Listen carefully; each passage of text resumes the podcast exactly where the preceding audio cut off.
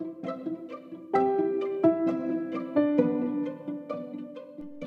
buenos días mis queridos oyentes estudiantes del INTE.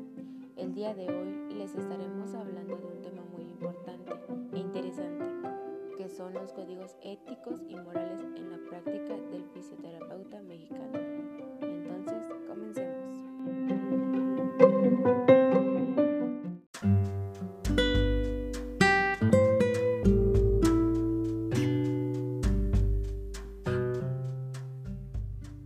Para empezar tenemos que saber primero qué es la ética para que podamos entender a lo demás que estaré diciendo.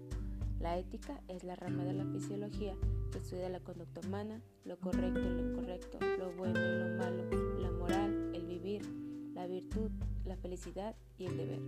La ética va de la mano con la moral.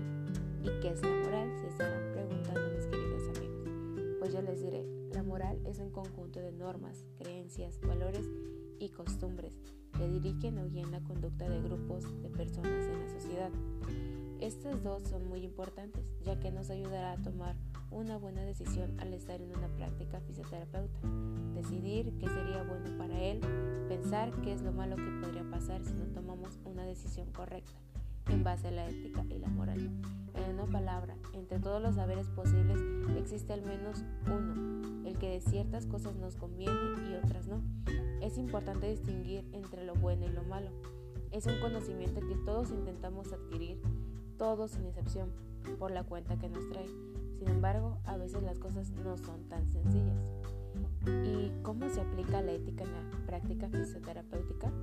Todos sabemos por experiencia propia que cuando requerimos los servicios de profesional, esperamos de él no solo competencia, sino también una utilización adecuada de esa competencia es decir, una conducta profesional ética. Así se espera de él o ella que pondrá atención e interés para realizar bien el servicio, que nos tratará con respeto, que guardará el secreto profesional, que no utilizará esta información en beneficio propio, etc.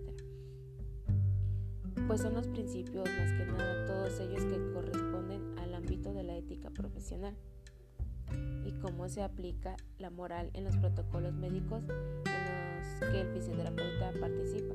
Los seres humanos, por el hecho de serlo, debemos de cumplir con los valores morales que son el fundamento de los derechos humanos universales. Los profesionales, como tales seres humanos, nos quedan excluidos de la adopción de estos valores. Además, por el hecho de ejercer una profesión al servicio de la sociedad, se espera que ellos adquieran otra serie de valores profesionales básicos que se consideran necesarios para poder alcanzar los fines concretos que estas profesiones persiguen, respeto a la persona y protección de los derechos humanos. Entre estos valores se encuentran el sentido de responsabilidad, honestidad, sinceridad, prudencia en la aplicación de instrumentos y técnicas, competencia profesional, solidez de la fundamentación objetiva y científica de las intervenciones profesionales. ¿Y cuál es la influencia de la cultura mexicana en la práctica del fisioterapeuta? Aunque la fisioterapia no sea muy conocida hoy en día y sea confundida como, con otras en las cuales las personas no estudian con, como son los hueseros o sanadores, el objetivo aquí de la fisioterapia es la comprensión y el estudio del movimiento corporal humano, visto como elemento esencial de la salud y bienestar de una persona. Hoy en día, esta rama no es tan conocida en México y siento que debería ser más conocida, ya que así las personas tendrían una mejor condición física o a veces nos dejamos llevar por lo más barato y sin ver las repercusiones que nos causaría en nuestra salud. Y las instituciones que rigen la práctica del fisioterapeuta en México serían la WCPT, que esta es, es el responsable de liderar el desarrollo científico y académico de la profesión, vigilar el desempeño laboral, entre otras sería la CLAFS, que es la Confederación Latinoamericana de Fisioterapia y Kinesiología.